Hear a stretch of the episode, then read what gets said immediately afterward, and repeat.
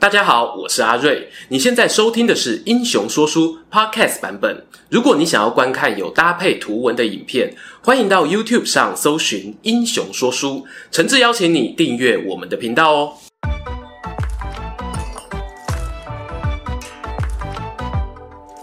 Hello，英雄说书的观众朋友，你们好，我是说书人阿瑞，替大家带来精彩的英雄故事。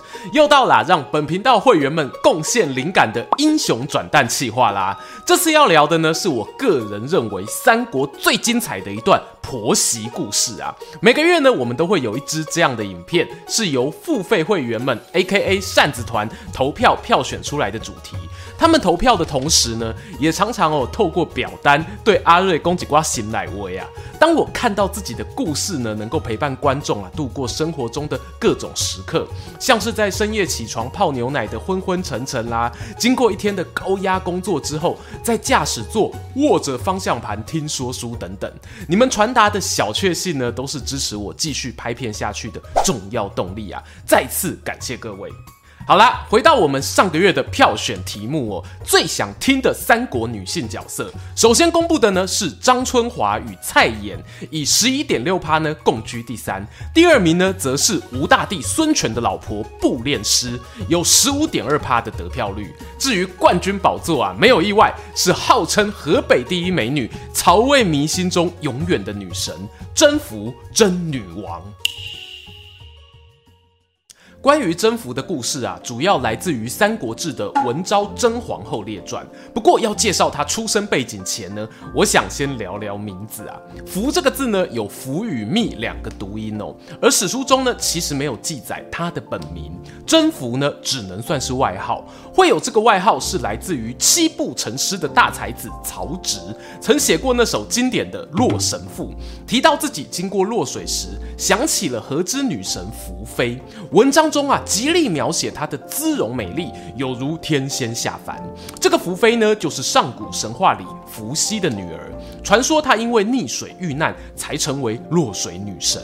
然而呢，大家也知道，甄宓后来是嫁给哥哥曹丕，不是弟弟曹植。八卦杂志啊，就把曹植与嫂嫂之间的罗曼史传得满天飞。有人说呢，《洛神赋》里的女神其实就是代指嫂嫂，只是啊不敢明讲而已。因此呢，宓妃等于珍妃，又等于甄宓，这个说法呢就渐渐定型了。我就照外号起源的读音去念啦。说起甄宓的家世呢，还蛮不平凡的。他的祖先是西汉末年曾经当过太保大将军的甄邯，这名字呢我们比较不熟哦。但翻开《汉书·王莽传》，可以发现一些小秘密。王莽掌权时呢，他启用一位知名儒家学者孔光担任大司徒，而孔光的女婿就是甄邯。在王莽终结西汉、建立新朝后呢，他们哦也都过得风生水起，好不快活啊！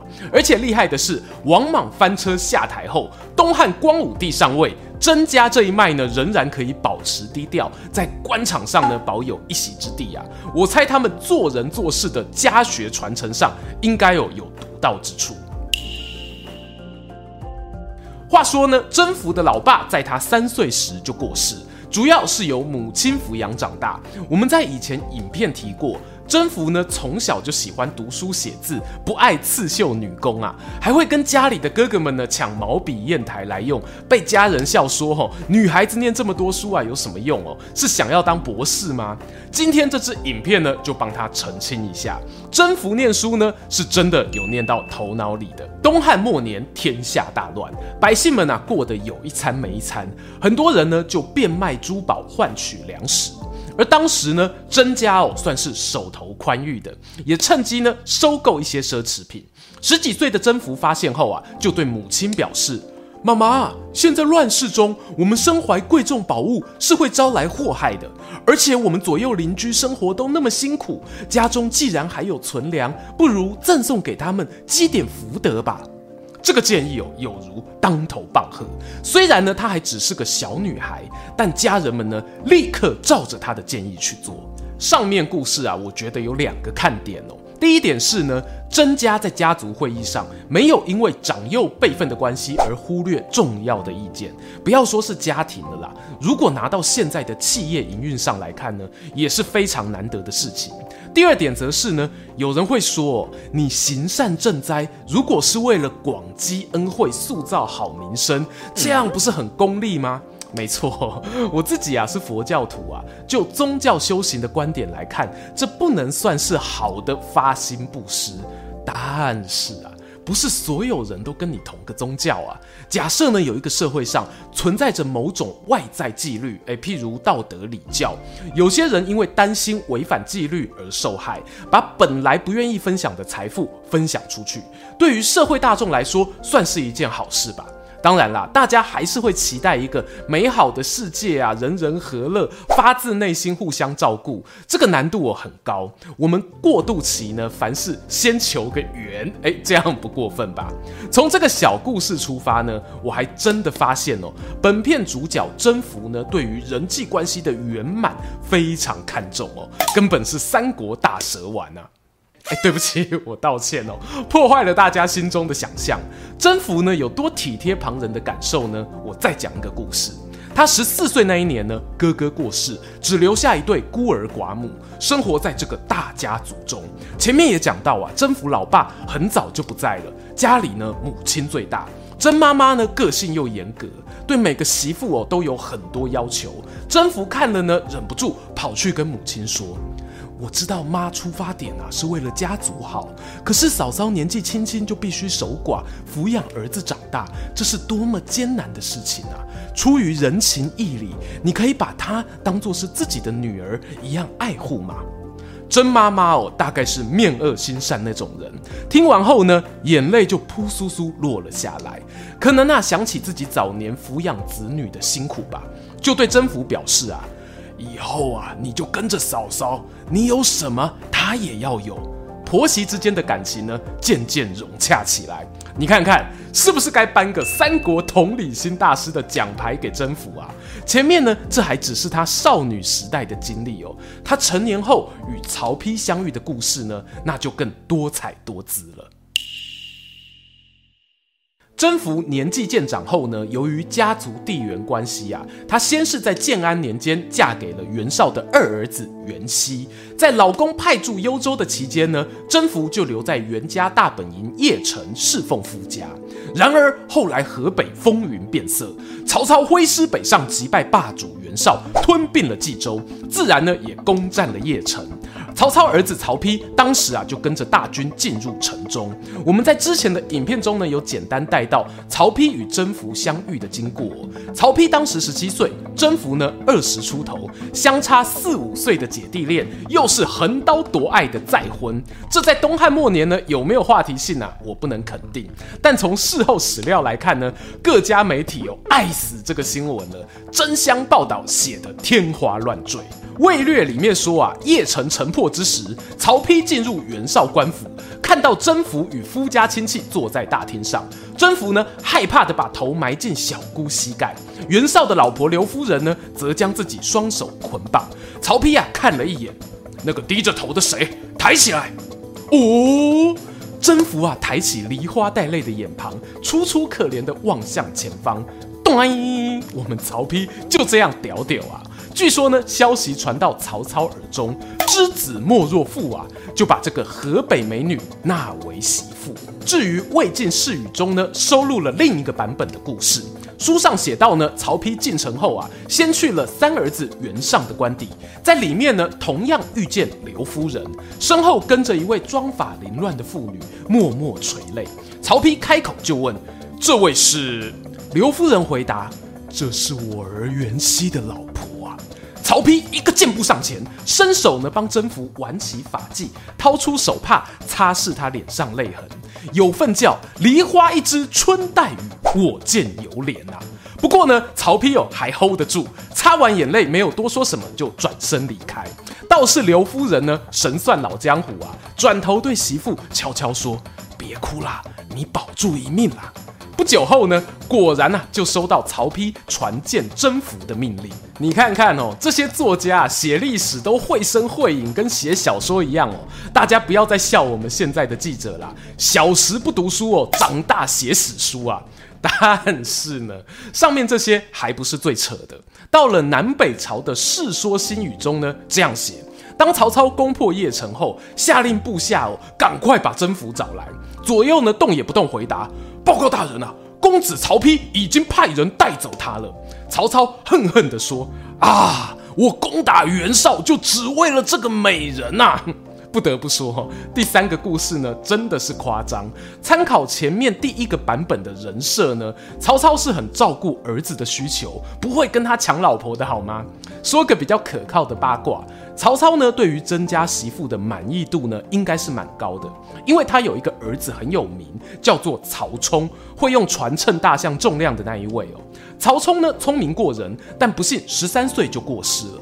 曹操啊，含泪帮他与一个好人家的女儿安排冥婚。哎，这么巧，那名女子呢，就是甄宓一位早逝的姐妹。甄家出品，必属佳作啊。好啦，关于甄宓的罗曼史啊，也讲得够多了哦，还是得聊聊她进入曹家之后的故事。就如同前面所说呢，甄宓是个处事圆融体贴的人，面对婆婆，也就是曹操的正宫卞皇后，她表现得可圈可点。要说啊，是树立了三国媳妇的高标准呢，都不为过。在裴松之注引的《魏书》里提到，建安十六年呢，曹操出兵攻打关中，带着卞皇后同行。曹丕与老婆甄宓呢，则负责留守邺城。然而呢，出兵前呢，卞皇后就有出现身体不适的征兆。甄宓啊，非常担心，从早到晚哭个不停啊。左右仆从对她说：“小姐，你别哭啦，我们收到前线报告，说老夫人病好了。”甄宓啊，先是一愣，接着哭得更大声了。啊！你们都骗我啊！想说我是个傻女孩。以前老夫人在家的时候，一生病都要十天半个月，哪有这么快好啊？幸好啊，后来甄宓收到婆婆捎来书信呢，表示身体真的痊愈了，她才转忧为喜。隔年正月啊，远征军回到邺城。甄宓呢，立刻去朝见卞皇后，人还没有走到跟前呢，眼泪就掉满地。皇后啊，看见了都忍不住感动说：“哦，这个新妇啊，真有好啊！”你以为只有这样吗？四年后哦，曹操东征孙权，这次呢，不只带着卞皇后，连曹丕、曹丕的儿女曹睿、东乡公主都随行。但甄宓呢，不巧因为生病，所以啊，剩他独自留守邺城。打仗呢，又打了约莫一年，大军回归。赵惯例，媳妇第一时间呐、就去拜见婆婆。变皇后呢，久别重逢啊，却发现甄宓容光焕发，整个人呢都精神了，不免好奇问她：“你这么久没看到两个孩子，都不担心吗？”甄宓啊，面带微笑回答：“他们啊，跟着阿嬷出门玩，我放心都来不及了，又有什么好担心的呢？”吼吼吼！你看看这个应对进退啊，是不是堪称婆媳沟通教科书啊？当然啦，今嘛哦时代不同啊啦，我身边很多已婚朋友与长辈的相处呢，都各自发展出愉快的模式，没有哪一种沟通方式叫做最好，只有最适合你们的相处之道。甄宓呢，在史书上的形象哦，维持得非常优秀，不止呢对卞皇后，对曹丕也是如此。她还曾经鼓励老公呢多纳妻妾，传宗接代。当老公看不顺眼小老婆，想要休掉她的时候，甄宓我还会帮忙讲话，说小老婆没有那么差，不妨留着以后再做打算。诶，不要问我是什么打算哦，我真的不知道啊。